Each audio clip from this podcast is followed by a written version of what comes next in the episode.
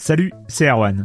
Je me permets ce petit message avant votre podcast pour vous parler du festival Silence on joue qui aura lieu le 25 mai prochain à la Cité des Sciences et de l'Industrie à Paris. De 10h à 22h, on vous prépare une journée qu'on espère passionnante avec des discussions, des débats au cœur même de la Cité des Sciences et une soirée mémorable dans un grand amphithéâtre. La billetterie est ouverte, le lien est dans la description des derniers épisodes et vous trouverez aussi un lien vers la programmation. C'est 20 euros pour la journée et la soirée, et si vous voulez juste passer nous voir en journée, il suffit d'une entrée classique pour la cité, c'est 13 euros tarif plein avec éventuellement des réductions. C'est la première fois qu'on organise un truc pareil et on espère vraiment que vous répondrez présente et présent. En tout cas, nous, on a très envie de vous croiser de rencontrer celles et ceux qui nous écoutent chaque semaine. Rendez-vous donc le 25 mai et je vous laisse avec votre épisode de Silence en joue ou de la bande-annonce ou de Gâchette gauche ou de Dans la boucle. Enfin bref, bonne écoute. I'm Sandra, and I'm just the professional your small business was looking for. But you didn't hire me because you didn't use LinkedIn jobs. LinkedIn has professionals you can't find anywhere else, including those who aren't actively looking for a new job but might be open to the perfect role, like me. In a given month, over 70% of LinkedIn users don't visit other leading job sites. So if you're not looking on LinkedIn, you'll miss out on great candidates like Sandra. Start hiring professionals like a professional. Post your free job on linkedin.com/people today.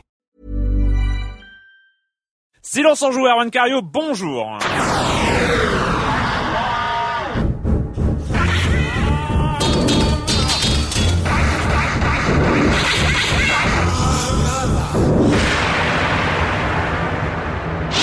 Au programme cette semaine, on va vous parler de Witcher 2 qui débarque enfin sur console après sa sortie sur PC au milieu de l'année dernière.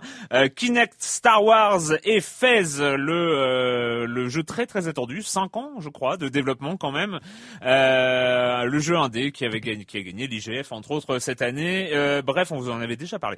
Euh, je m'attarde un petit peu sur le sommaire, c'est pas bien, il faut que je passe à autre chose. Et évidemment le comme des comme Monsieur Fall, la minute culturelle et euh, tout le reste. Enfin, vous connaissez le programme et je commence en accueillant deux de mes chroniqueurs favoris, Joël Métro de 20 minutes. Bonjour Joël. Bonjour. Et Patrick Helio d'Eurogamer.fr et Hitphone.fr. Bonjour Patrick. Bonjour Erwan. Euh, on commence avec toi Joël avec euh, avec Ubisoft. Allez, Alors, est-ce que Assassin's Creed 3 verra le jour? Oh, là, tu jettes un pavé dans la mare, Joël. c'est- clair, là vous vous tremblez, vous avez peur. Quand même, ouais. En fait, il s'agit de, il d'une, il s'agit en fait d'un d'un auteur, un auteur américain de, de science-fiction qui s'appelle euh, John, alors, qui était inconnu au bataillon, John Bess, Besswenger, qui vient de porter plainte contre Ubisoft. Alors euh, pourquoi? Pour Parce qu'il est lui-même assassin et dit, Ouais. on dit qu'on Voilà, plagie, donc ça? euh, absolument. c'est un tueur à gage. Absolument, Hein, absolument. Attention derrière toi. Il est là. Et, euh, et donc en fait, il porte plainte contre contre Ubisoft parce que selon lui, en fait, sa nouvelle qui s'appelle euh, sa nouvelle, son roman qui s'appelle Link, qui est un obscur roman qui a sans doute été dû publier à compte d'auteur, son son roman, son roman en fait, enfin, il, il accuse en fait Ubisoft d'avoir plagié son roman euh, qui s'appelle Link parce que dans son roman il y aurait des histoires en fait de euh, de mémoire, euh, comment dire, de mémoire des ancêtres qu'on pourrait retrouver, auxquels on pourrait à nouveau accéder. Mais il l'a sorti quand, ce bouquin? Bah, J'essaie de retrouver la date, je, je la trouve pas quoi. Donc ça- euh, apparemment si ça devrait être antérieur, donc euh, peut-être pas l'année dernière, mais antérieur sans doute à, Au premier Assassin's Creed. au- Ah, c'est euh, beau faut ça. croire. Si, si t'as les auteurs de SF qui commencent à porter plainte entre eux. Oui, non, j'ai eu l'idée, euh, j'ai eu l'idée du voyage Euh, dans le temps. euh. Voilà, c'est ça.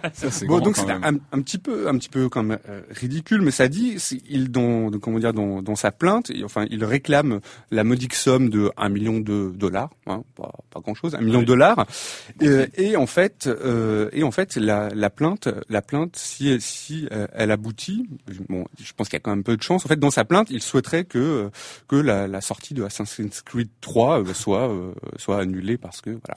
Il va avoir des, des, des, des tas de, de, de gens qui vont lui tomber dessus quand même. Ah oui, oui, oui. le- Bah, il va se faire- Je pense qu'il y a des gamers qui vont, euh, euh, qui Il vont va se faire des amis, ouais, c'est Ouais, clair. C'est- Ah, il veut carrément l'annulation. Ah, il veut carrément l'annuler, quoi. C'est-à-dire voilà. Ah oui. Bon bah bon courage. Hein. Bon j'encourage, voilà. Ouais. Ah ouais, carrément. Euh, Patrick, euh, pas mal d'actu. Ah ouais, pas mal d'actu sur le plan euh, digital cette semaine. Et oui, on va Alors, regarder on un dit petit peu numérique, parce que ça euh, fait hurler numérique, des gens digital, quand, virtualo ouais, euh, vendu. Et on, on va regarder un petit peu dans le futur, parce que c'est du digital et un peu dans le passé. Bon, ça sera après. Alors le, le- les sorties, ouais, j'ai noté qu'il y avait pas mal de choses qui sortaient cette semaine, dont certains jeux dont, sur lesquels on reviendra peut-être la semaine prochaine ou un peu plus tard. On a le Trials Evolution qui sort sur le XBLA, je crois 1200 points. euh, donc euh, Celui-là, qui il très, semaine. très, très envie. Ça, voilà, Euh, Surtout on- son mode multi. J'ai euh, j'ai entendu de très, très bons échos de Ça nos amis de envie. Barre de Vie, euh, notamment, euh, qui, euh, qui ont Et beaucoup C'est aimé. une belle série qu'on suit depuis un moment, donc ça va être intéressant à suivre. On a le House of the Dead 4 qui arrive enfin sur une console. Il arrive sur le P... pourquoi du- qui arrive sur, sur PSN. Bah, C'était un des derniers épisodes qu'on n'avait pas encore eu sur console. On reviendra peut-être dessus. Il sort là cette semaine. Il est vendu 8, 8 euros sur le PSN. Euh, une bonne nouvelle du côté de la bande originale de Journey qui est sortie Ah en, oui, oui. elle aussi en digital à 4 euros. C'est pas très cher, donc c'est la- toute la bande originale qui visiblement ouais. fait un très Ah très beau Ah, score mais de vente.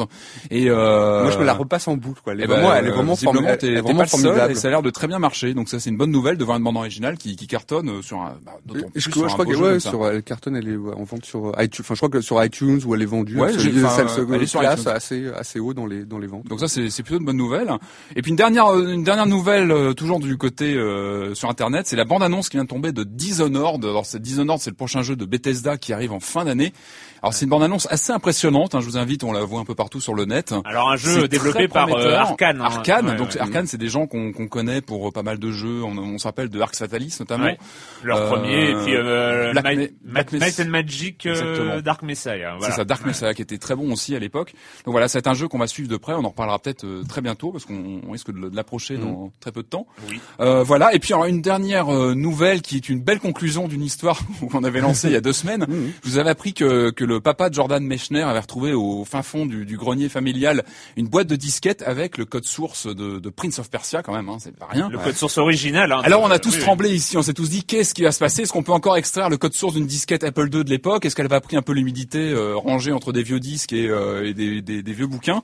Eh ben non, eh ben non. La, la, la- on vient d'apprendre que non. C'est, ça, ça s'est bien passé finalement. Alors d'après ce que j'ai vu, euh, Jordan Mechner a travaillé avec un spécialiste du Apple II, hein, quelqu'un qui, est- qui justement a su extraire les fichiers de la bécane et les, les, les ressortir avec sur PC. le spécialiste de l'Apple II, il pas y en avoir. Euh, je sais que c'était une grande communauté le Apple II. ouais, Il y a encore des gens qui travaillent dessus, c'est une très belle bécane. Vraiment. c'est- c'est- Pardon, Patrick. Pardon, pardon. Non, mais la, je la, la bécane Ouais. Rennes à l'époque, enfin, Ouais. c'est- c'était la Rolls. Et, euh, et donc voilà, les fichiers ont bien été sauvegardés, ont bien été sauvés. Je crois que d'ailleurs sur son Twitter, euh, Monsieur Mechner a mis une capture d'écran qui, était, qui a Yes. fait vibrer un peu le, le cœur de pas mal de gens parce que c'était assez pixelisé. On voyait que c'était un écran à tube, mais avec le, le listing du code source, avec les différents fichiers, avec le petit paragraphe, vous savez, sur les l'alinéa de chaque fichier. À la fin, il y avait le la date. Alors là, on a du 87, du 88. Enfin, ça, voilà, ça, ça, hein, ça- c'est vraiment les les, les, les, racines de Prince of Persia. C'est assez émouvant, quoi. Et donc, alors, donc, euh, Mechner donc a eu la bonne idée de poster le code source en question sur euh, sur Internet. Euh, il a aussi posté des euh, des documents techniques qu'il avait mis à disposition en 89 à destination des gens qui adaptaient le, le fameux Prince of Persia hein, sur Amiga et Mega Drive. Donc voilà, ce Prince of des- Persia qui a été adapté sur Oh, énormément sur de supports. Quasiment Ouais. toutes les machines, Ouais. même sur Amstrad, sur, sur tout, surtout, dans des versions plus ou moins réussies, mais voilà, Ouais. le jeu a, été, a vraiment fait le tour, et même encore aujourd'hui, hein, on va pas revenir sur... Donc là, ça veut dire concrètement aujourd'hui tout le monde peut s'emparer du voilà. Et bah, tout le a priori, alors on peut récupérer le, le, le, le code source du jeu. Alors je, je vois aussi qu'il y a d'autres choses ont été retrouvées dans cette fameuse boîte de disquettes, Ah. notamment un clone euh, jamais sorti de Tetris. Hein, donc voilà, ça, ça serait intéressant de d'y jeter un œil aussi.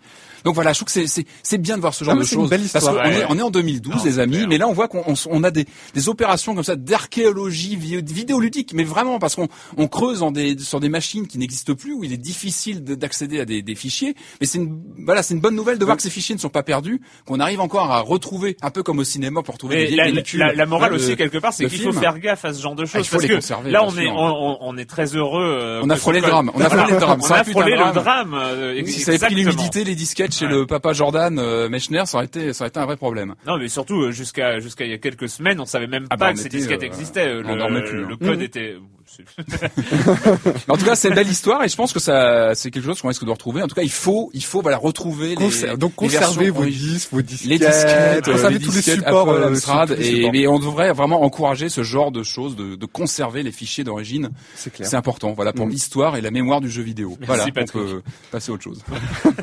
il fallait le com- dire, il fallait le dire. Le com des com de la semaine dernière avec euh, no- notre vaste programme hein, en, en jeu de qualité. Euh, c'est- Enfin bon, mis à part, il y avait Shogun Total War, euh, Fall of the Samurai, mais bref, j'aime bien moi quand euh, les, les, les auditeurs nous apprennent des choses que nous ignorions euh, jusqu'ici. c'est un peu, c'est un peu c'est la, la qualité qu'il y a dans, dans, dans le forum de Silence on joue.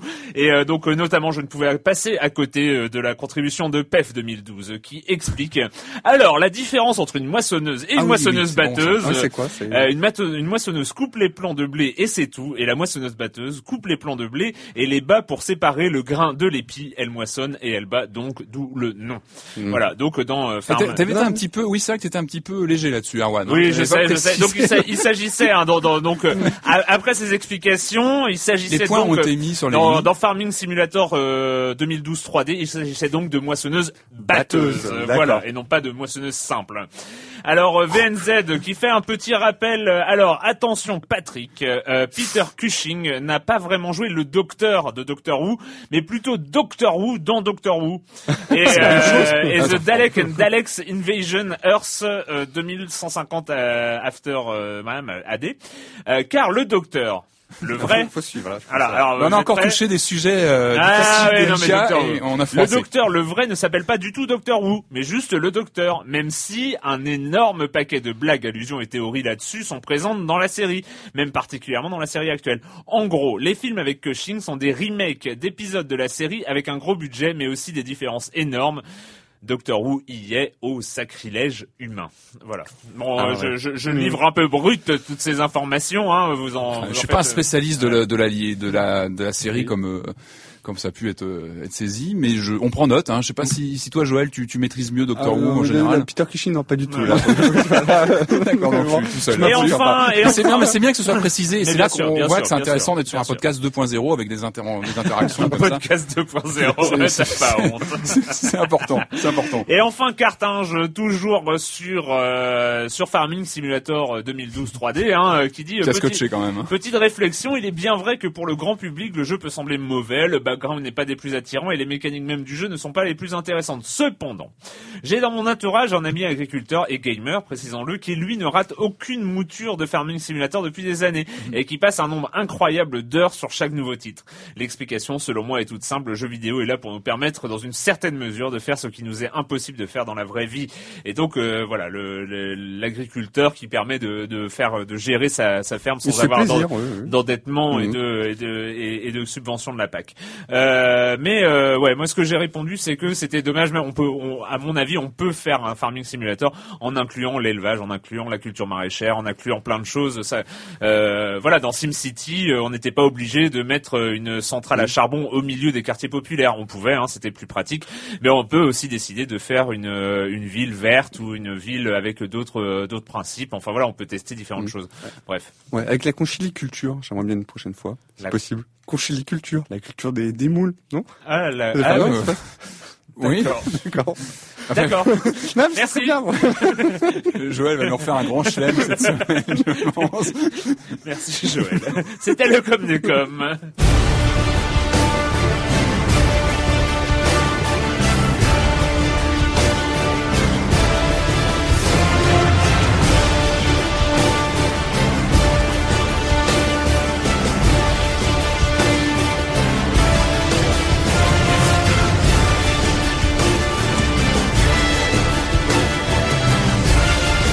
Witcher 2, euh, la suite euh, des aventures de Geralt, euh, le héros de Witcher 1, Witcher 2 qui était sorti. On avait parlé un peu brièvement, hein, un peu en, dernier recours à la fin de la saison dernière, fin juin ou début juillet, je ne me rappelle plus.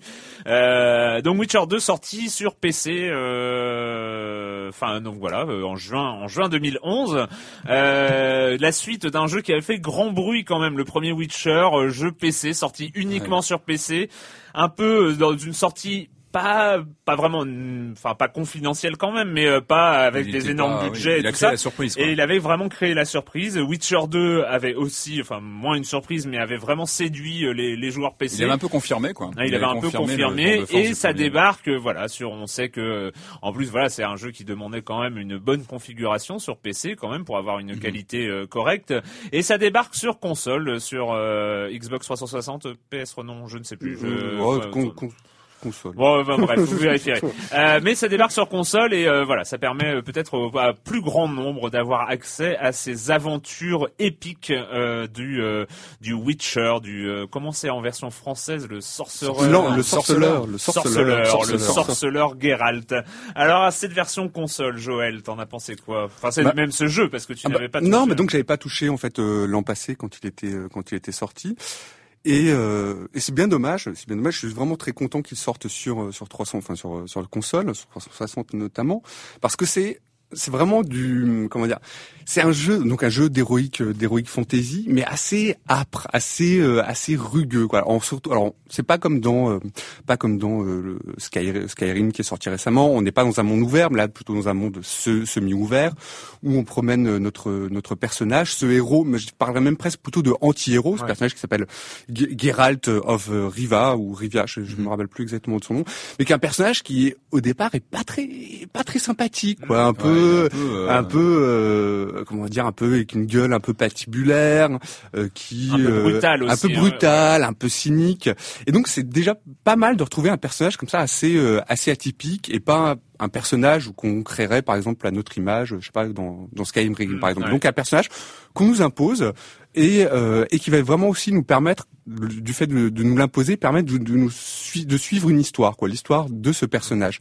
Alors quand on commence quand on commence l'histoire il y a une espèce de, de long flashback où euh, apparemment alors moi je pas joué au premier Witcher mais où, apparemment on reprend un petit peu la fin des événements du, du premier Witcher. Donc il y a un long euh, un long une espèce de, de, long flashback. Et puis après on part on part à l'aventure avec ce avec ce type euh, qui a voilà qui a un langage assez assez fleu assez fleuri comme d'ailleurs euh, oui oui non mais un langage assez fleuri comme dans, comme toute euh, comme d'ailleurs toute l'histoire parce que ce c'est un jeu c'est un jeu on va, alors c'est un peu une une expression usée mais mature enfin voilà mm. c'est oui, il y a, y a du sexe de la violence des ouais c'est le trône de fer du, du, jeu vidéo c'est ça il y a, y, a, y a ce côté là quand tu parlais d'heroic fantasy on est dans ce style de dark fantasy un petit peu de hard fantasy presque qui qui surplombe pas tout de magie. Il y a la magie qui est présente. D'ailleurs, le personnage mm. principal peut jeter des sorts, peut jeter des sorts en, en éteint, mais euh, mais c'est euh, c'est aussi un jeu avec les, les, les tensions politiques. Les euh,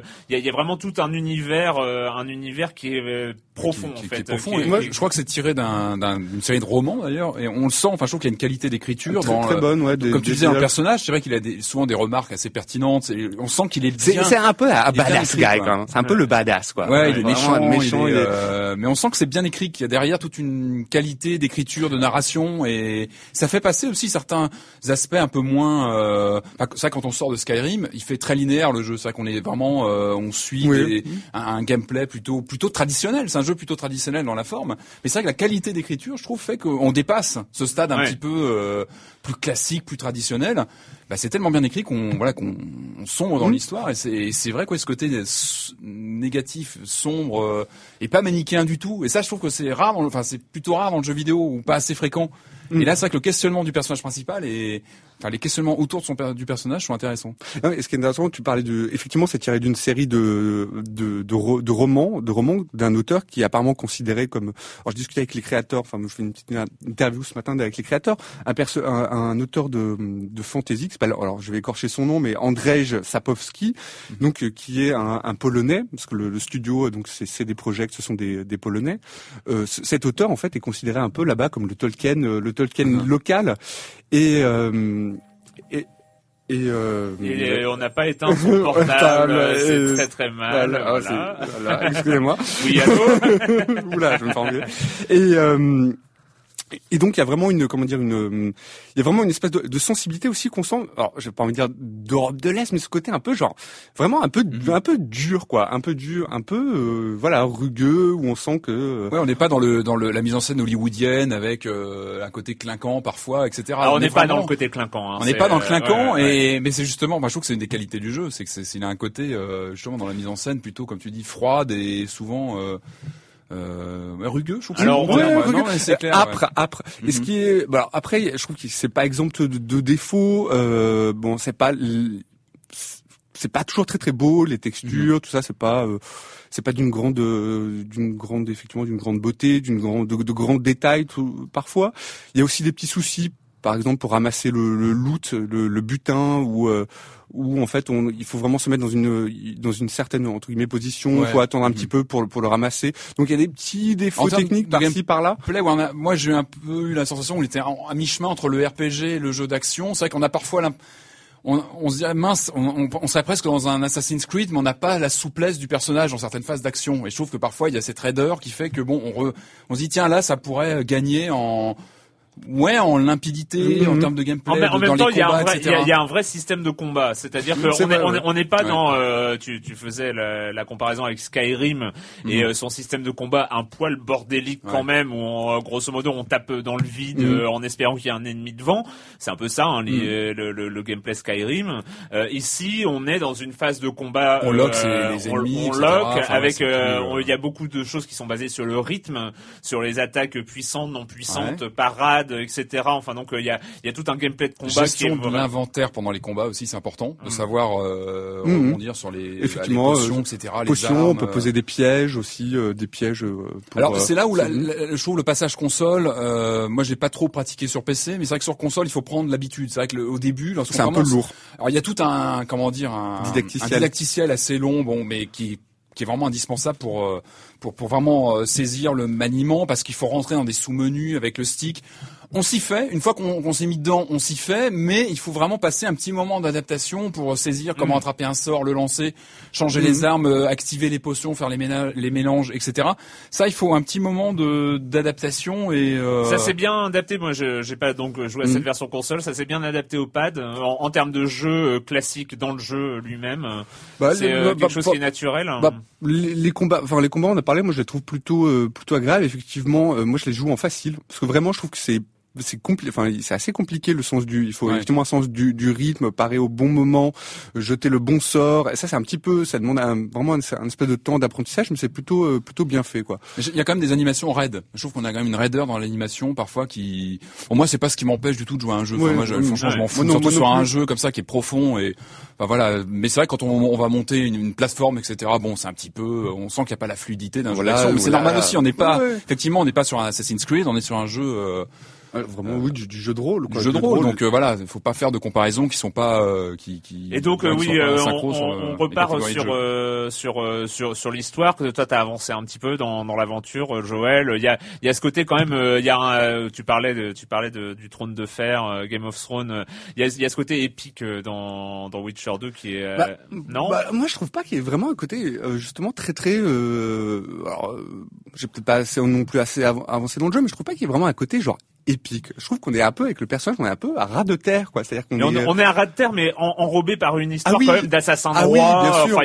on voit des Mm. choses qui se passent avec euh, clair. avec des, des complots Oui, d'assassins de Ouais. autour, enfin qui, Mm. Et qui sont assez les débuts, assez haut niveau. les ouais. débuts Ouais. dans le jeu, je trouve, sont super bien amenés. Le, tous les flashbacks qu'on a lors de, de- des premières, Mm. euh, la première euh, ou deux premières heures de jeu, je trouve que c'est super bien amené en termes de narration. Ouais. Je trouve que la construction, même, euh, enfin sans, sans spoiler plus Mais- que ça, mais les premières phases de jeu sont des, des flashbacks pendant l'interrogatoire du, du héros. Mm. Et euh, enfin, c'est- c'est bien mais c'est pas présenté c'est, euh, comme le, le héros euh, qui va euh, sauver le monde, quoi. C'est Non, voilà ce que je veux non, dire dans le ouais, euh, c'est pas il côté est, euh, épique, quoi. voilà. Et il est euh, surtout accusé de meurtre. Enfin, il se barre quoi. il se barre, euh, il se barre de la prison. hein. Alors euh, sur console, je crois qu'on a une version donc qui s'appelle Enhanced avec euh, deux quêtes en plus. Ouais. Je crois qu'il y a des cinématiques, il y a une cinématique Mhm. d'intro qui est assez euh, assez impressionnante. Ouais. Et euh, voilà, il y a des petites des petites plus comme ça. Et je crois que la version PC est upgradée euh, gratuitement, je Ouais, crois, vers cette version étendue. Ouais, ce qui est sympa PC pour les, sympa C'est pour les plutôt joueurs, fair play pour les joueurs voilà. PC. ouais. bonne nouvelle, euh, bonne nouvelle pour les pour les joueurs PC. Voilà, Witcher 2, donc on sait toujours pas si sur PS3, on n'a pas vérifié. Je crois pas, Et moi je crois que c'est- il me semble que c'est que Xbox, Mais hein. en tout cas, voilà, c'est ça arrive sur console et moi je trouve que c'est une excellente nouvelle. Ouais, pour ceux qui ont envie de bon prolonger un peu, euh. euh, voilà le côté, euh, le côté un petit peu dur qu'il y avait dans Skyrim parfois. Mhm. Moi, je, je les invite à essayer, euh, enfin essayer Witcher 2, quoi, qui est une, une Valeur bon sûre, truc. Ouais. Et ben on passe à toute autre chose.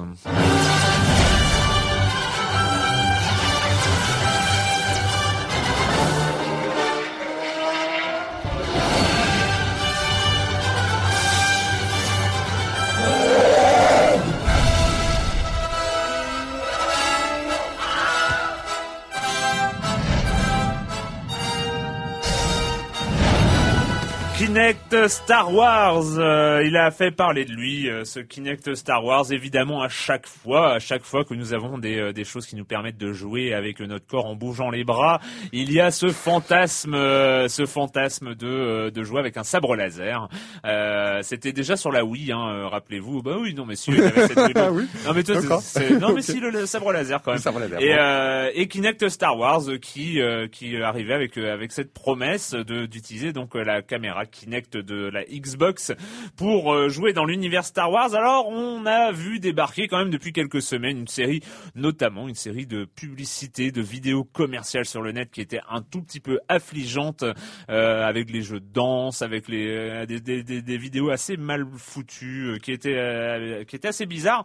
Bref, Kinect Star Wars est arrivé, vous y avez joué. Alors, euh, qui commence Joël? Qu'est-ce que t'en as pensé de ce Kinect Star Wars? Bah alors déjà, moi, je suis un peu déçu quand, quand musique d'intro, t'es pas mis plutôt celle, les, les musiques des jeux de, de danse, Ah non, en non, fait. non. Non, non, la- non, la- c'est pas la peine. la pop. La- effectivement, la, la pop. Alors donc, ce, dans ce, Non, non, ce non. Kinect Star Wars est un petit peu un, on va dire un ovni quand même, un, un Ouais, truc un peut- peu un, un ovni, euh, avec plein de plein en fait de de, de enfin plusieurs euh, cat- enfin, catégories de jeux différentes. Donc On euh, touche un peu à tout. on touche un petit peu à, à tout. Et celle qui me, celle qui que j'ai essayé notamment hier soir, entre autres, c'est le jeu de danse. le jeu de danse qui est alors vraiment le truc le plus classique, le plus classique. Bah, le euh, plus classique sur Kinect. On reprend les, les Dance Central, le Ouais. Just Dance. euh, Enfin Voilà, voilà. et puis on se présente comme risque, on se euh. présente comme Leia devant Jabba où on, on danse effectivement de reproduire les mouvements à l'écran. Rien que du grand classique, mais alors moi mais, mais je trouve ça à, à mourir de rire quoi. C'est-à-dire que c'est vraiment c'est- Et je, pense qu'il faut vraiment très drôle. c'est vraiment très drôle. Et les euh, paroles, les par non mais il faut écouter les paroles. Alors c'est une, Ouais, une je- espèce de chanson moi sur laquelle j'ai dansé une espèce de chanson R&B genre euh, solo. Enfin je sais plus comment ça fait. Il y a solo. Enfin c'est euh, c'est c'est un truc hallucinant. Alors le truc je me dis mais les mecs ils font ça au premier. C'est pas possible qu'ils fassent ça au premier Ah degré. bah non, non mais c'est un jeu à prendre vraiment au second degré, je pense. Enfin, il faut prendre avec du Mais en tout cas, pour et- l'apprécier, ouais, je pense qu'il faut vraiment le prendre au second degré. Je pense, euh, je pense, je pense, euh, ouais, il y a, il y, a, il y a un truc comme ça où ils se sont pas embêtés avec les conventions, avec. Euh, euh, d'ailleurs, d'ailleurs, il y a, il y a une sorte de de, de, de, de, de maltraitance de la licence. hein. Ah oui, C'est, mais euh, il faut. elle, elle est, elle est maltraitée cette Les licence puristes, les puristes vont, vont, vont pleurer. Ah, je pense ah, qu'il y ah, avoir des les- larmes ah oui, qui vont, qui risquent de tomber. Ah, mais euh, il faut pas qu'ils regardent ce Mais pareil, jeu, les gens quoi. qui, voilà, qui, qui voient un logo LucasArts, euh, qui ont encore, euh, voilà, Parce que par euh, exemple, des- ce- un sur, attachement. sur- euh, le jeu de danse, il y a quand même ce passage absolument hallucinant où n'importe quelle partie de danse, on choisit un personnage Mm. et on se bat contre un peu une, une championne de, de Jabba, euh, Mm. le Hutt. Ouais. Et, euh, et si on arrive le à, à- si on réussit la première partie de la chanson, là, on se bat finalement contre la championne de Jabba le Hutt. Et là, on voit quand même la princesse Leia dans Ah son non. costume Voilà. mythique Oui. d'esclave de Jabba le Hutt, euh, pour euh, qui, qui se met à danser euh, des chorégraphies de R&B. euh, Non, mais c'est drôle. mais il y a, il y a- il y a un côté presque ultra décalé qui, euh, Ouais, qui rend le, faut, le truc euh, sympathique. Alors, il ne s'agit pas du principal mode de jeu quand même. Il y a le mode Mm. histoire. Le mode histoire. Alors, euh, Patrick, ce on est mode un, histoire. un, un padawan et on, on, on se fait enseigner les, les capacités de la force, etc. Et on part euh, en mission, monsieur. On va sauver Voilà, des on, on hein. a plusieurs missions, etc. Alors ce que- moi, ce que j'ai trouvé dommage, c'est que c'est, euh, bah, comme tu disais, on, on a tous le rêve hein, d'avoir un sabre laser. Pour l'instant, on est en 2012, c'est encore difficile de le faire en, en vrai, hein, d'avoir un sabre laser on dans y les vient, mains. on y vient. On va y venir, mais c'est encore un peu un peu tôt. Alors, moi, je trouve que c'est là où le jeu ne fonctionne pas, c'est dans les, les scènes de, de sabre laser. Je trouve que c'est complètement, euh, ça suit pas, on on n'a pas de ressenti. C'est là, là, c'est là où je trouve que le, le, le jeu est, est décevant en ce qui me concerne. En revanche, je trouve qu'il y a, il y a, il y a des, plus des bonnes surprises du côté du pilotage. Moi, j'ai eu plus de sensations lors des moments où on pilote des, je sais plus comment ça s'appelle, les, Les speeders, hein. les, les speeders dans la dans la jungle, Tu as etc. fait l'avion chez toi? Ouais, c'est ça, ouais, où tu te penches. Et là, je trouve qu'il y a- il y a des sensations, il y a des petits trucs qui se passent à ce Ouais. moment-là. Ah, je t'avoue, j'ai pas aimé. euh, T'as pas, bah, voilà, ah, bah, ouais, chacun non, il, il trouve son compte, bah en tout oui. cas, voilà, c'est ce Bah qu'on c'est ce voilà. qu'on se disait euh, avant l'émission, c'est que c'est un jeu qui au moins euh, va dans tous les sens, enfin propose pas mal de choses. Voilà, après il faut faire le tri effectivement parce que euh, tout n'est pas bon. Les, moi le jeu de danse ça me hérisse le poil parce que je suis pas un puriste de, de, de, de la licence, mais quand même, enfin Star Wars, c'est vrai que j'ai j'ai un peu de mal avec ça, mais Mm. mais, Et le- mais, mais ça y est, et c'est vrai que c'est- ça fait partie aussi d'un, bah, je trouve d'un jeu qui est plutôt pour la famille, qui Ah, mais ça- C'est je pense clairement que un jeu pour- familial. c'est familial, presque- donc il enfin, faut pour les un peu enfants. tous les types de jeux et je- voilà, je pense que ça peut plaire à- dans, dans ce cadre-là. C'est vrai que pour le puriste euh, Star Wars qui va jouer à ça tout seul chez lui, Ah c'est non, ça- non, non. il y a des moments de solitude. Voilà.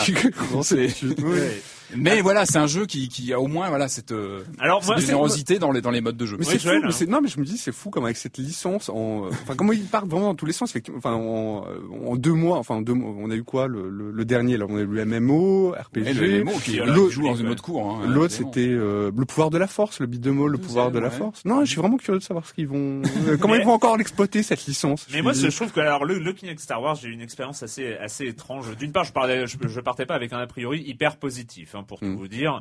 Et, euh, et ma première session de jeu euh, a n'a fait que confirmer cet a priori euh, négatif, parce que j'ai commencé le mode histoire. Et là, j'ai été confronté, c'est vrai, à ta, à, à ta Mhm. difficulté, Patrick, de euh, du de maniement du, du sabre laser. Ouais, ouais. Et là, on touche, euh, je pense, et ce qui avait touché la, la ce qui avait touché les, les, les deux trucs sur la Wii, euh, qui est un problème. C'est-à-dire que on nous dit euh, jouez euh, comme si vous étiez un Jedi, euh, balancez votre sabre laser dans tous les dans tous les sens. Ce qui fait déjà le truc. Moi, ce que j'ai trouvé quand même dommage, c'est qu'il soit pas livré avec un sabre laser. Enfin, non, mais qui s'allume avec le non, bruit. pas, tout pas ça, comme ouais, pas non. qui s'allume, mais tu sais genre euh, un- Décroche, un- Erwan, juste un, un- un faux sabre laser comme euh, on peut avoir euh, un, un gun sur Mais un, un objet qu'on tiendrait un- dans la voilà, main. tu objet- sais, tu peux prendre la manette de ta Wii. Oui, bien sûr, bien sûr. Non, mais, en pour- voilà. mais quand, Pour quand compenser, si par, par défaut, donc tu joues euh, avec rien dans les mains. C'est vrai, oui, on est Euh, un peu. euh, Et, et, et alors le problème c'est qu'on nous dit euh, faites les gestes que vous voulez et on voit quand il n'y a pas de séquence de jeu on voit que le personnage fait exactement les gestes qu'on fait avec les bras sauf quand on fait des gestes un peu derrière la tête où il fait n'importe quoi mais bref on n'est pas censé faire Ouais. ça et dès qu'on est en phase de jeu euh, le problème c'est que ce gameplay libre entre guillemets où on a euh, notre avatar qui fait exactement les mêmes gestes que nous s'arrête et finalement on se retrouve à devoir faire des gestes prévus par le gameplay. Pas la Dragon's Euh, Lair, mais presque en fait, avec des patterns de. avec oui, des de- de patterns, c'est-à-dire euh, euh, on, on doit parer les ennemis, on doit parer à gauche, à Ça, droite, en bas, en haut, et il faut vraiment faire les gestes précis pour obtenir les parades en beau moment. Et là, ça crée un souci, c'est-à-dire que en- au début, on a envie de faire ce qu'on veut, de tailler dans tous les sens avec le sabre laser, et on se retrouve à être obligé de suivre un gameplay rigide à l'intérieur de ce de, de Cette ce liberté, de cette liberté de de, mouvement, et, et, et du coup ça, ça, ça gâche un peu tout. Surtout surtout que c'est pas hyper précis. C'est-à-dire qu'il arrive des moments où euh, ben, j'avais paré en bas et euh, le mec il a il a toujours son sabre laser à, à droite parce non, que ça suit super pas. chaud les scènes et, de, et donc, euh, C'est et donc c'est un petit peu un, un problème. Le, le, le jeu d'aventure est un immense couloir, alors avec des scènes un petit peu bizarres. Finalement, on se rend compte que pour euh, atteindre les ennemis, il faut toujours sauter. Donc on a l'air euh, un petit peu ridicule à sauter dans son salon euh, parce que le Jedi il fait un triple Les saut voisins périlleux du dessous sont il arrive.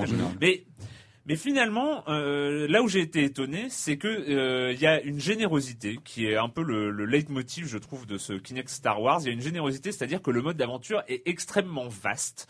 C'est-à-dire qu'on a quand même des différentes phases de gameplay. On a les phases de gameplay euh, euh, de sabre laser, on a les phases de gameplay de contrôle de la force, de, de bouger les objets. On a les, les phases de gameplay en, en speeder, donc euh, là Mhm. purement course qu'on retrouve dans le mode course euh, ensuite. On a les, les modes de gameplay en tant que mitrailleur euh, dans un Foco Millennium euh, like, euh, etc. Et, et du coup, il y a plein de choses. Et l'aventure va. À un moment, je me suis dit, mais on- je, suis, je suis quand même dans, dans, dans du jeu familial, presque du party game euh, Star Wars.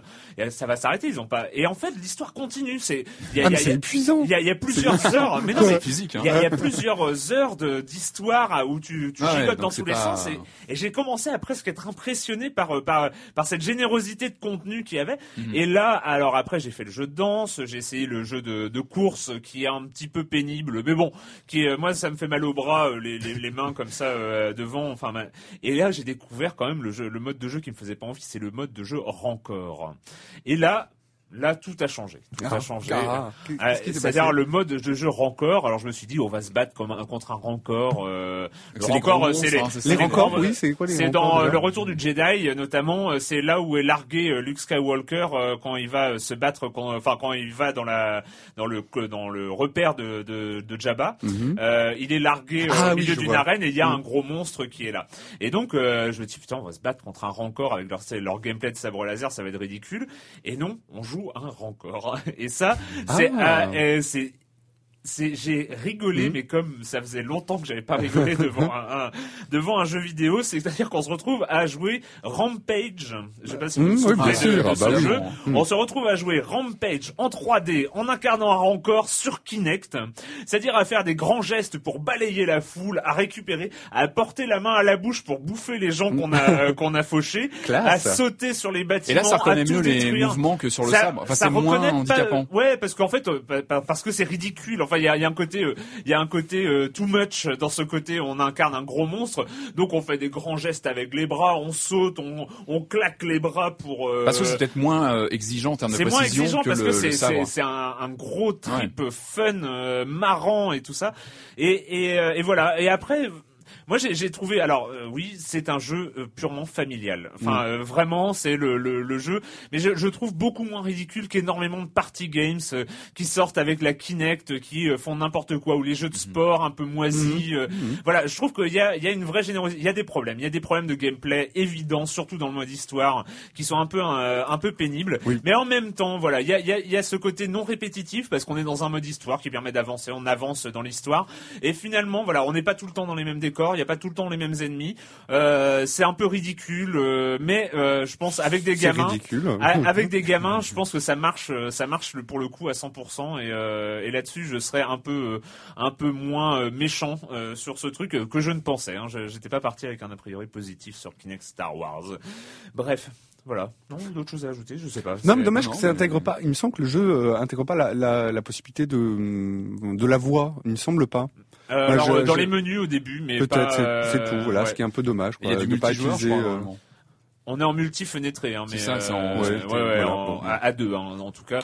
Enfin voilà, donc c'était Kinect euh, Star Wars. euh, Si vous avez des enfants, en tout cas, ça vaut le coup de regarder à quoi ça ressemble. Euh, bah c'est l'heure, c'est l'heure maintenant. Nous allons accueillir euh, Monsieur Fall, Monsieur Fall de TrickTrack.net et sa rubrique jeux de société. Bonjour, Monsieur Fall. Bonjour mon cher Erwan, cette semaine j'ai décidé de vous transporter au Texas. Vous êtes dans la peau d'un étudiant et vous allez avec quelques camarades investir secrètement la nuit une base militaire désaffectée. Malheureusement, vous allez tomber nez à nez avec des trafiquants de drogue qui ont décidé d'en faire là leur laboratoire secret, mais aussi Attention, des zombies qui n'ont qu'une idée, c'est vous grignoter la cervelle. Bienvenue, mon cher Erwan, dans Texas Zombie. C'est un jeu de Rio Kawakami, un jeu pour 3 6 joueurs à partir de 14 ans pour des parties de 15 minutes. C'est essentiellement un jeu de cartes et essentiellement un jeu de blabla, de parleur. Je vous explique, mon cher Erwan. Vous allez avoir un certain nombre de cartes dans votre main, des cartes objets. Vous allez par, avoir, par exemple avoir un tube de super glue, une fourchette, un coupe-ongle, un stylo plume, des jumelles, un concombre. Et vous allez tirer une carte situation. Par exemple, j'en prends une là au hasard et je vous dis, une attaque de zombies, ils sont enchaînés les uns aux autres, il y a certainement un truc à faire. Et vous devez raconter comment vous vous sortez de la situation avec un, deux ou trois objets que vous avez dans votre main.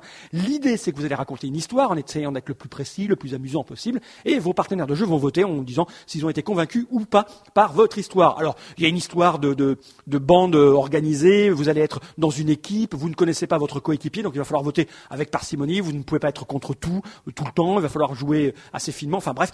Dans ce genre de jeu, compter les points n'a aucune espèce d'importance, l'idée est de passer un bon moment. C'est à la fois un jeu facile et un jeu difficile. Si vous ne savez pas parler, si vous ne savez pas raconter des histoires, vous allez vous emmerder comme un rameur. Mais si vous êtes un beau parleur, un beau tchatcheur, vous allez pouvoir passer un bon moment et raconter des histoires rigolotes pour vous sortir de situations un peu complexes. Alors je vous rappelle le nom du jeu, mon cher Erwan, Texas Zombie, un jeu de Rio Kawakami, un jeu pour 3-6 joueurs à partir de 14 ans pour des parties de 15 minutes, 30 minutes si vous êtes un beau parleur.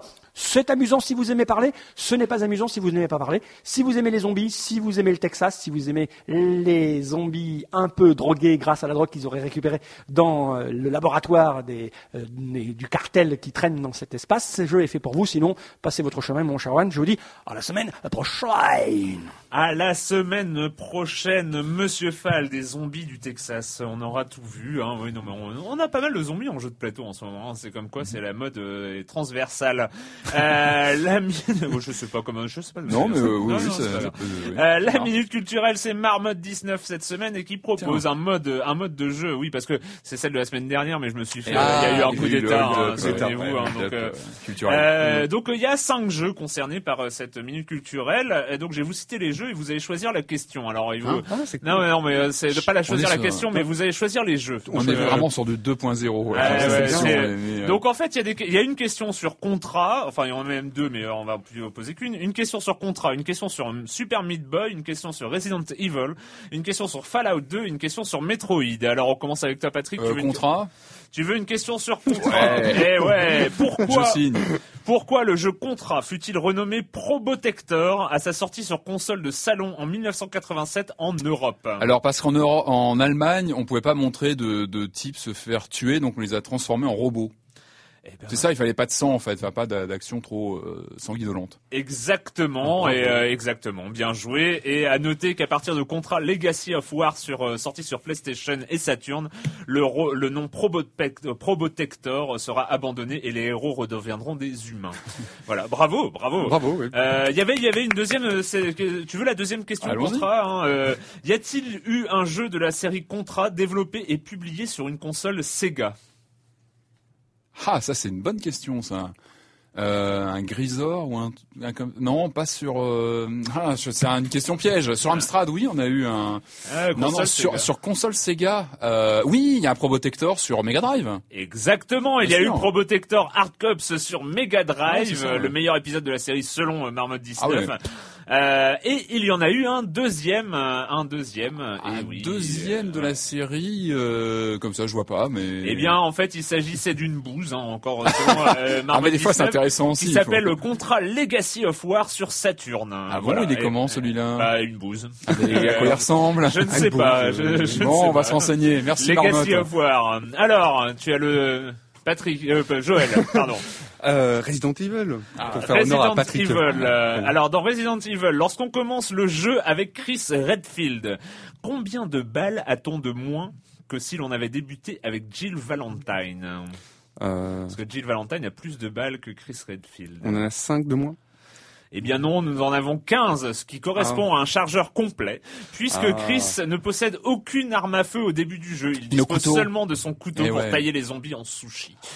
Voilà, donc euh, Patrick, toujours euh, à toi. euh, Donc nous avons, il nous reste Super Meat Boy, Fallout 2 et Metroid. Ah, il y avait plein d'autres questions sur Resident Resident Evil. Evil. Ah non, non, il y avait une que c'est le Ah bon contrat, c'était le seul. ouais, de- Patrick est déçu, là. ouais. Euh, ah, pardon oui alors donc euh, qu'est-ce que Fallout 2, Super Meat Boy ou Metroid? Euh, Metroid Metroid sur GBA, le portage du premier Metroid est sorti en version NES classique en 2005, Mhm. mais il était stupide d'acheter ce jeu. Pourquoi? Parce qu'il... euh, pourquoi c'était stupide? D'acheter la version NES classique en 2005 sur GBA. Euh, Parce que il existait en version Game Boy Color compatible, non? Ou en version Game Boy euh... Ah, tu étais presque, Ah. mais en fait, il était sorti un an plus tôt euh, sur GBA. C'était Metroid Zero Mission. Ah, Et. Metroid Zero Mission était un remake euh, de Eh, ce premier ouais. épisode euh, qui était très réussi avec un, level design et des musiques euh, vraiment vraiment top. Mais en plus, ce jeu, euh, à l'intérieur de ce jeu-là, Ah oui, à l'intérieur de ce jeu-là, Ah, bien euh, le jeu NES était débloquable, euh, le tout premier Ah ouais. Metroid. Et donc, en fait, l'épisode qui est sorti un an plus tard euh, en version NES classique était déjà à l'intérieur d'un jeu déjà sorti. Après, vrai que les versions japonaises des NES classiques étaient somptueux, avec un- une reproduction un petit peu... de- Enfin bon, c'est Mm. pour les... Alors il reste Super. Meat Boy et Fallout 2. Oh, Super Meat Boy. Super Meat Boy, dans Super Meat Boy, quelle est la particularité du monde Cotton Alley? Hmm, il est fait de coton. Genre, euh, vas-y. Bah, C'est le seul monde où on contrôle Bandage Girl au lieu Ah, de Meat. Boy. Ah, bon, Allez, voilà. oui, voilà. Et il reste Fallout 2. Alors euh, question commune, Fallout 2, Ah. qui chante dans l'intro de Fallout 2 David Bowie. Euh... Non, tu, Non, je le sais- style, non, je le style Fallout. Je suis... Ah, oui, un petit indice. Euh, il s'agit de Louis Armstrong. euh, Ah. mais Ah bah oui, oui, bah bah oui. oui. C'est- pas une euh, compo originale hein, pour Fallout. 2. D'accord, oui, c'était une reprise d'un classique. C'est- non, non, Ah c'était Louis oui. Armstrong, hein, vraiment. Mais euh, il avait pas fait un enregistrement Ah bon, spécial. Ah bon, oui, ah, moi, je pensais. Là, il est sorti quand le jeu. Mais ça va, oh, ça va. J'ai le droit à mes blagues pourries aussi de temps en temps. Mais tu as raison.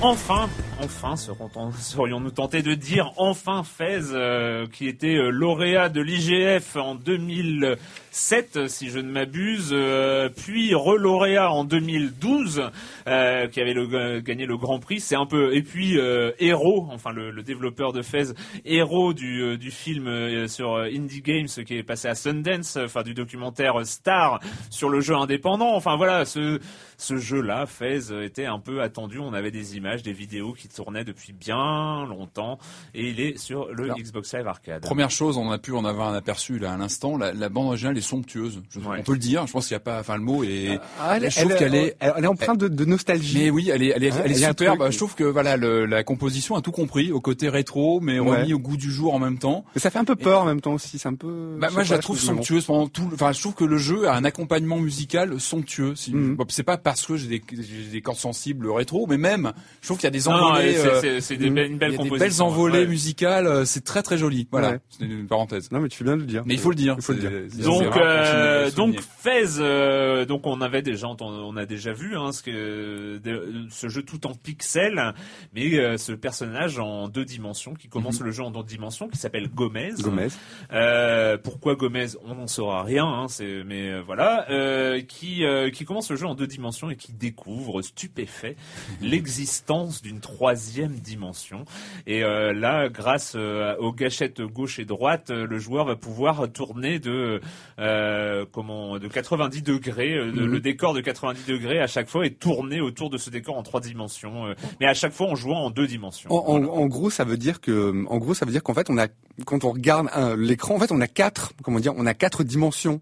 Euh, Ouais, avec les quatre- côtés en fait. Voilà, ça, con- avec les, il y a quatre côtés. C'est difficile à expliquer. Il y a quatre même. vues en fait. Quatre vues, voilà, Voilà. merci. Ouais, quatre vues, quatre vues différentes à, à chaque fois. C'est-à-dire qu'on peut tourner vraiment de 90 degrés. Donc, euh, Moi, pendant la partie, j'ai souvent eu la sensation d'être devant un Rubik's Cube, où en fait, on, joue, ça. on ouais. joue une face, mais on est obligé de penser un peu à ce qu'il y a de l'autre côté, à le prendre en compte, et préparer, anticiper un coup, en fait. Et je trouve qu'il y a une logique à la Rubik's Cube, où on, on saute des plateformes, en même temps, on est obligé de regarder, effectivement, comme tu le dis, les deux côtés en, en, en modifiant l'angle de vue. Les quatre. Enfin, les, les, les côtés sur lesquels on n'est pas, en fait. Les, enfin, les quatre, oui, les trois non, côtés mais les trois, les trois côtés sur lesquels on On est est pas. vraiment obligé d'anticiper, en tout cas, vraiment comment on va, on va avancer sur la prochaine action, activer la prochaine plateforme.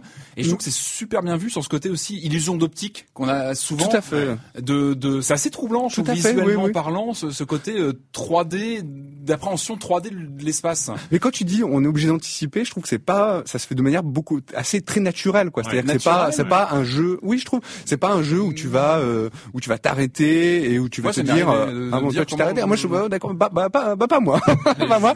Moi, je suis, j'y suis allé vraiment à, à, à fond, quoi. C'est-à-dire à vraiment assez de, à chaque fois en fait, en avançant, je trouve que ça c'est très, assez instinctif pour un jeu qui est vraiment un concept assez barré. Euh, donc on avance, on avance, on- donc on tourne, on cesse de tourner le, on cesse de tourner le, le, enfin les décors, quoi, c'est c'est vu. Et euh, pour un jeu de plateforme, parce qu'on oui on l'a dit, donc un jeu de plateforme où euh, où à chaque fois en fait le décor change. Enfin, vraiment il y a un, co- un- ça titille le cerveau, quoi. Il y a un petit truc, ça fait des guilis aux neurones, et c'est euh, et c'est et c'est assez agréable. Donc avec ce personnage Gomez euh, qui porte euh, d'ailleurs le le Fez, d'où le nom du d'où le nom du jeu. Et, euh, et, ce qui est fantastique, c'est que le, bah, les niveaux sont plutôt, donc on, on les niveaux sont plutôt euh, plutôt variés. Il y a des portes, euh, des euh, pour lesquelles on va s'engouffrer pour aller à la recherche de cubes, de cubes dorés, parce que c'est un peu le, notre objectif, c'est ouais.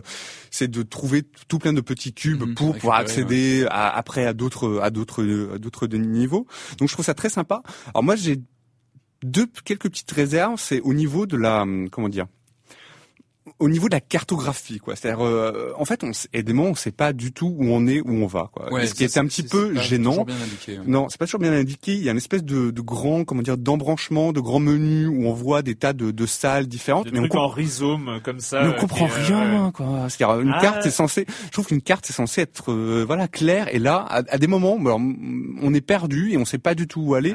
Et là, je trouve que ça gâche un petit peu le. le... Il y a une frustration qui commence à naître et qui, et qui commence un peu à casser la, la magie un petit peu de, de l'ensemble je trouve. Ah, moi, je suis pas vraiment d'accord. Ouais. Euh, en fait, euh, je, je, trouve que la, la, la construction de, de, de, cet univers Fez, euh, où on va débloquer finalement des, des niveaux, hein, c'est vraiment par par il y, a, y, a, une logique de niveau. Chaque à niveau hein, à l'ancienne, on a des cubes pratiquement sur tous les niveaux, soit des portes à ouvrir, soit des cubes à récupérer. Donc il faut généralement trouver comment récupérer des cubes. C'est quoi sur quelle face du décor je vais réussir à tourner puis à changer de face et et il joue beaucoup là-dessus. On va passer des portes, euh, mais euh, juste il y aura des trous qui vont nous permettre d'aller de l'autre côté du décor ouais, en une seule fois. Enfin, il y a, y a, vraiment pas mal de pas mal de, de, de choses qui sont pensées.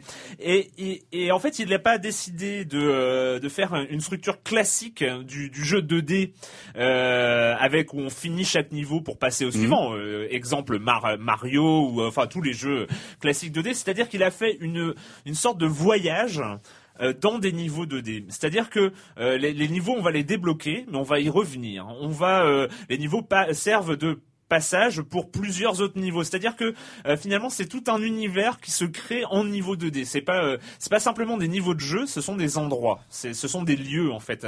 Chaque chaque niveau de Fez est un lieu, soit un lieu de passage, soit un lieu où il y a des bonus. Et il y a cette grande carte qui se construit au fur et à mesure qui est pas très clair forcément, mais qui, euh, qui euh, moi, moi m'a permis de, de, de, me contenter de voyager, c'est-à-dire de ah tiens là il y a une porte, euh, je vais essayer de l'ouvrir, euh, j'y arrive pas mais je sais que je dois pouvoir y arriver, euh, il, y a, il doit y avoir une subtilité donc je continue. Et euh, et, et, du coup il y a j'étais vraiment dans un esprit d'exploration euh, plus que de de niveau de jeu de plateforme en fait. Et c'est ça je trouve qu'il a réussi, on n'est pas dans un jeu de plateforme old school, on est dans un jeu aussi d'exploration. Évoluer et, et, je trouve que c'est aussi plus globalement par rapport au genre lui-même, je trouve que c'est un de ces jeux qui qui fait pas du rétro pour du rétro. C'est-à-dire qu'on n'est pas là à dire on fait un vieux jeu en reprenant un petit peu les codes, etc. Je trouve qu'il fait partie un peu de ces jeux qui ont qui ont digéré la, la culture euh, rétro euh, et qui, qui est assumé. Hein. Enfin, je trouve que visuellement il y a vraiment plein de codes de jeux des années 80, de plateformes, etc. Au niveau sonore, on n'en parle même pas, mais qu'il a digéré et qui va justement faire évoluer le, le gameplay vers d'autres d'autres fa d'autres façons de mettre en scène, etc. Les niveaux. C'est Sword and Sorcery aussi qui est un peu comme ça sur euh, sur iOS. Hein. Bah, c'est visuellement aussi. Qui, si on qui, était méchant un petit peu, c'est euh, toute euh, toute la vague des euh, une grosse partie des vagues des jeux indépendants à prix potentiel en, en étant un petit, peu, un, un, petit peu méchant. C'est-à-dire, la différence, c'est l'article de Merlan Free hein, dont on avait parlé euh, sur euh, sur les, les, les, palmarès des jeux indépendants. Hein. Ouais, il euh, y, a, y, y, a ce côté-là, on, on, remet le rétro à l'ère moderne et, euh, et ça fait, on va gagner des prix dans les festivals de jeux indépendants. Mais, mais, mais, là, là, là, ça, se justifie, ça se justifie voilà, par le gameplay. Ça se justifie par le gameplay. pas que ça. Et euh, après, tu disais qu'il y avait des, ouais, il y avait des petites lacunes. Mais je trouve que c'est au niveau de la précision. Je trouve sur un jeu de plateforme, ouais, ouais. il y a des fois on a du mal à atterrir sur une bonne plateforme. Ouais. Pas vous me direz dans les années 80, c'était encore pire. Combien de fois on mourait, on, on revenait sur l'écran d'accueil du jeu. Il faut se rappeler aussi, c'était bien pire à l'époque. Et moi, j'ai euh... aussi, je trouve que ce qui est bien, c'est qu'on est, alors, mis à part les réserves que j'ai mis, je trouve sur le manque de clarté. Moi, ça m'ennuie le côté, c'est-à-dire que lorsqu'on revient, lorsqu'on revient sur le, lorsqu'on revient à travers les niveaux, en fait, on comprend pas où aller, quelles sont les portes. Moi, ça me gêne. Euh, fr franchement, au bout d'un moment, il euh, y a par rapport au noyau central du, du niveau, il hein, y, a, y, a, cet endroit mmh. où il y a les portes, euh, où on retrouve les portes avec 4, 16 et euh, 4, 8 et 16 cubes, les portes à ouvrir avec 4, 8 et 16 cubes, euh, ce qui sert un peu de, de, de nœud central à l'histoire.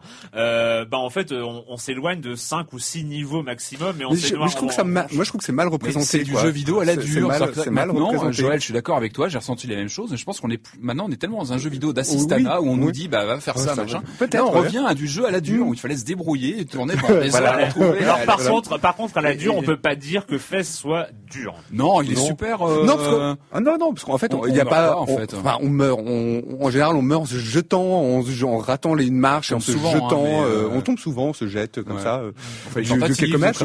Mais on réapparaît. Ce qui est sympa, c'est qu'on réapparaît à l'endroit même où euh, où on a malencontreusement trébuché. Et ce que je voulais ajouter, ce qui est, ce qui est sympa, c'est qu'il y a des petites. Le gameplay évolue au fur et à mesure. Il y a des petites, des petits ajouts que je trouve euh, agréables. Par exemple, à un moment, on se retrouve avec des bombes. On, alors, on sait pas Ouais. quoi en faire, mais on, dev- on devine qu'il s'agit de briser des éléments du décor pour euh, pour accéder à un autre endroit. Il y a aussi un système où on doit tourner des crânes. J'avoue, j'ai pas trop compris à quoi ça servait. Je suis en train de chercher. Je suis en train de tourner autour. Donc il y a des. on- Il y, a les, on se- il, y a, il y a les zones noires, il y a les Ah oui. anticubes qui Mm. arrivent euh, à un moment.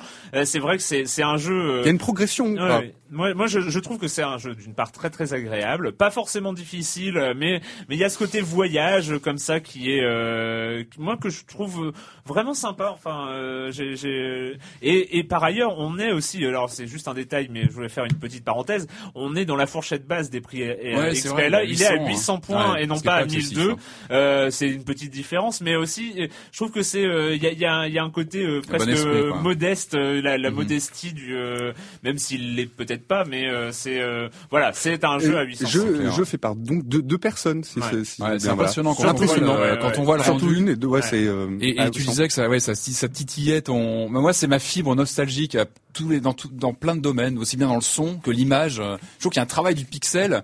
On sent que les mecs ont. ont- Ah, il a été, il a été lustré, poli. on Ah sent bah, ils ont que- mis 5 ans, hein, pixel, quand hein. même, Ils ont ouais. une bonne culture euh, rétro, parce qu'on retrouve vraiment des sensations, et même aussi ce gameplay, ce gameplay parfois un petit peu approximatif. Bah c'est ça, c'est- c'était Ouais. ça aussi. Et ouais, je trouve que c'est assez raccord avec. Enfin, je crois, euh, je crois pas qu'il ait fait exprès hein, de rajouter Bah, le, je sais pas. Ah oui. Je sais pas, peut-être. Bon, il y a, il y, a, il y, a, alors. il y, a des- il y, a des- il y, a, y a pas mal hein, de clins d'œil au, au jeu rétro Ah, beaucoup, euh, ouais. au, au fur et à mesure de, de l'aventure. Euh, ce que finalement, ce que la- cette bonne surprise qu'est Fez, pour moi, la bonne surprise, c'est que ce soit pas une déception. C'est-à-dire que, euh, au moins dans les, dans le, par- parmi les gens qui euh, s'intéressent à la production indépendante, on était vraiment sur euh, le, euh, le- l'arlésienne du jeu indé. Hein. C'était, Cinq ans, alors, cinq ans de non, développement, Bah oui, c'était énorme. Mais on se disait, mais est-ce qu'il va avoir un jour, euh, est-ce qu'il va arriver un jour? Et voilà, il arrive un jour. Et euh, bon, on n'est pas sur du journey, on n'est pas sur un, un jeu de, de qui, euh, qui qui change les codes et qui euh, une claque. C'est pas une grosse claque dans la gueule, mais c'est un jeu. Euh, ah bah non, Ah mais je trouve que moi je trouve que c'est plus intéressant en termes de gameplay que que Journée quoi. Mais et pas en termes de euh, en termes d'œuvre de, de jeux euh, de jeux vidéo. Moi, je Bah à la limite, je trouve qu'il y a plus d'invention dans. Enfin, même si j'adore Journée, je trouve qu'il y a plus d'invention dans Fez que dans Journée. Mais bon après. Ouais, Ouais, mais je sais, avis. je, je sais pas. Moi, je, sors de mes sessions de, de Fez, de, de- des, des sessions Mhm. de jeux de Fez, content d'avoir joué, mais euh, voilà, on est on est sur du plateforme avec des bonnes idées de gameplay, des des bonnes nouveautés, des bonnes utilisations euh, de de la technologie, de, des contrôles qui sont agréables et tout ça. Mais on n'est pas dans euh, dans on n'est pas dans. Moi, euh, j'ai pas ressenti la, la, la même chose. Vous savez que c'est une question de moyens à mon avis. oui, bien aussi. sûr, bien sûr, ouais, mais ouais. euh, mais c'est mais c'est moi c'est- je, je l'ai trouvé voilà Mm. à défaut d'être une vraiment une grosse surprise, c'est euh, au moins j'étais content que ce soit un attachant. jeu agréable, Apaisant. attachant. euh, apaisant. apaisant, Apaisant, mais au niveau sonore et, et même du gameplay, je trouve qu'il y a un côté. euh, Enfin bon, moi ça fait euh, ça fait partie des indispensables. Voilà, il est pas cher, il est euh, sur le Je trouve XBLA. qu'il y, avait- il y a une mise à jour Euh, qui a été annoncée, parce qu'il y a des petits lags. Enfin, moi, je l'ai vu même euh, parfois lorsque la caméra tourne un Ah mais petit ça ils peu, l'ont fait exprès. Ça Pour, euh, tu crois? Ouais, ouais. D'accord. Bah. Donc euh, Fez euh, à retrouver donc euh, sur le XBLA. Euh, ouais, voilà. Bon, enfin vraiment le, le, le jeu euh, euh, sans risque. Enfin, euh, vous pouvez vous pouvez. Il y a une le- démo gratuite, hein, de toute façon. Ouais. Déjà, la démo est assez euh, parlante, je pense. Voilà. Euh, Vous pouvez, vous pouvez ne- vous contenter au moins de faire la démo. Bah, bah voilà, c'est fini euh, cette semaine avec le jeu vidéo et la question rituelle à laquelle vous n'allez pas échapper. Et quand vous ne jouez pas, vous faites quoi, Joël? Alors moi j'ai commencé à regarder. Alors je viens juste de commencer à regarder le, le pilote de cette série.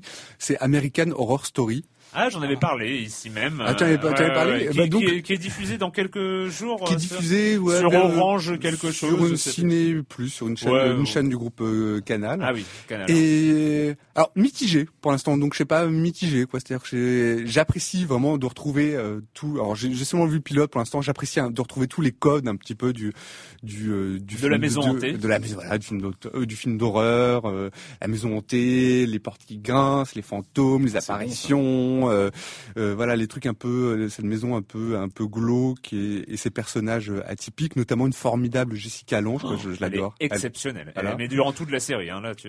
ah ouais, c'est vrai, je, je l'adore. Et ben, là, bon, à en savoir un peu plus. Ils ont mis beaucoup dans ce pilote. Il y a beaucoup, beaucoup de choses. Et je, bon, Bah, ce, qui est, suis- ce qui est génial, je, sans, sans du tout parler de l'histoire, mais c'est qu'ils continuent à mettre beaucoup de choses. C'est-à-dire qu'on a l'impression qu'ils sont, euh, qu'ils, qu'ils, qu'ils Oui, mais- ils balancent tout. Ils savaient pas trop. Enfin, je trouve qu'ils en mettaient tellement dans le mais dans ce pilote que euh, à, que je me suis dit, à- mais à euh, force, c'est une accumulation euh, qui rend les choses assez jouissives. En fait. d'accord. Bon. Euh, à partir, Ouais. alors à partir du 8 9e épisode, ça devient du grand, grand, grand n'importe quoi. Ça, ça se perd un peu, mais Ouais. euh, mais alors euh, c'est une série qui se tient en une saison, hein, donc il y a pas, euh, voilà, c'est une histoire complète. Et puis, je vais aussi aller voir The Avengers, ça, le, le film oui, là. alors- mais t'as pas le droit d'en parler ici, t'as le droit? Euh, non, j'ai pas trop d'en parler, mais je peux, je peux dire que c'est, bon, c'est vraiment du popcorn movie, mais euh, du bon popcorn movie, quoi. Ah, Vraiment, c'était, Cool. c'était chouette. On Moi, je en m'attendais, ouais, je m'attendais un peu une, à une, Ouais. à une daube, mais Ah, et finalement, ça fait peur. hein. et Quoi finalement, Et ça bah, passe, ça, alors. ça, ça tient bien la route et. euh, c'est pas un grand film, mais c'est, c'est vraiment du bon popcorn movie, quoi, chouette. Ouais, sur le réalisateur télé, ça, ça faisait un peu peur. hein. Ouais, ouais, mais Buffy, quoi. Ne Ah dis ouais. pas Buffy, du mec. mal de Josh Whedon. hein. Pas du mal, J qui vient de la télé, il s'est tagué un blockbuster avec plein de super-héros, il y avait un challenge quand même. Il a été scénariste de comics aussi. Hein. Ouais, mais bien Ouais, sûr, mais c'est pas voilà. du cinéma, c'est autre chose, donc c'était pas gagné. Eh ben, il a assuré. Moi, j'en étais sûr. C'est bien, Voilà. c'est une bonne nouvelle. ça. Moi, j'apprendais aussi un petit peu. Patrick, ça sort euh, bientôt, Euh, ouais. 10 jours, je crois.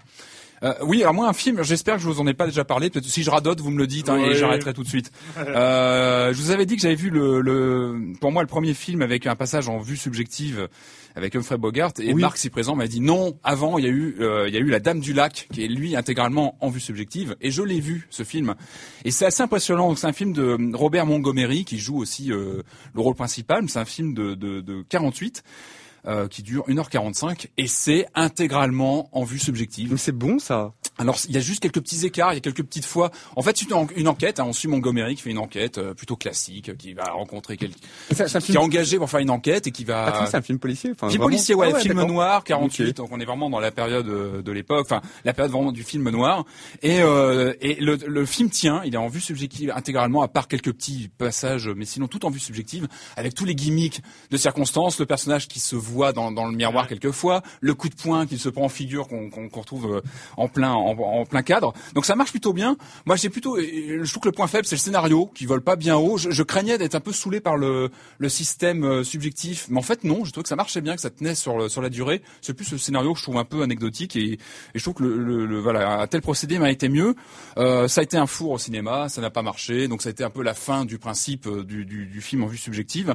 Et quand on voit en fait aujourd'hui le found footage qui est un peu à la mode, hein, c'est un peu la, nouvelle vague sur les films d'horreur, on se dit que c'est peut-être quelque part aujourd'hui des, des, des descendants très très très lointains de cette catégorie de films.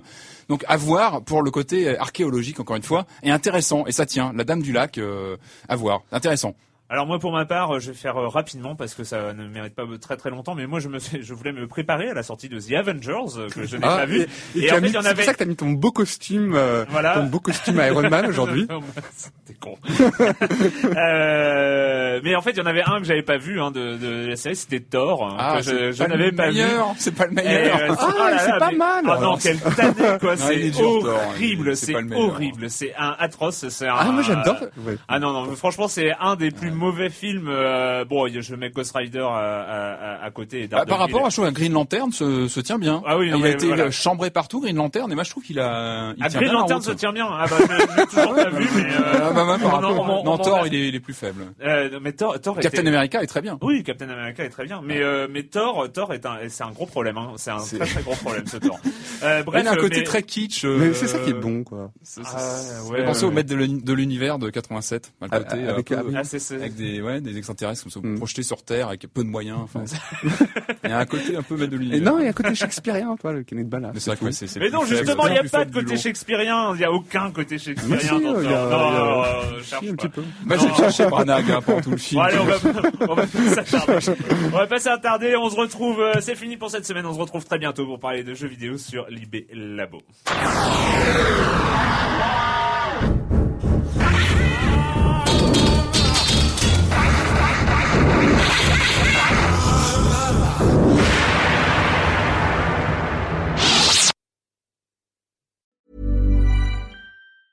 The secret to summer ready skin is here. Osea's number one best selling Andaria algae body oil, clinically proven to instantly improve skin elasticity and transform dry skin to silky, soft, and unbelievably glowing. Its signature scent of freshly squeezed grapefruit, cypress, and mango mandarin transports you to sun kissed summer days. Get healthy, glowing skin for summer with clean vegan skincare from Osea. Get 10% off your first order site wide with code GLOW at OseaMalibu.com.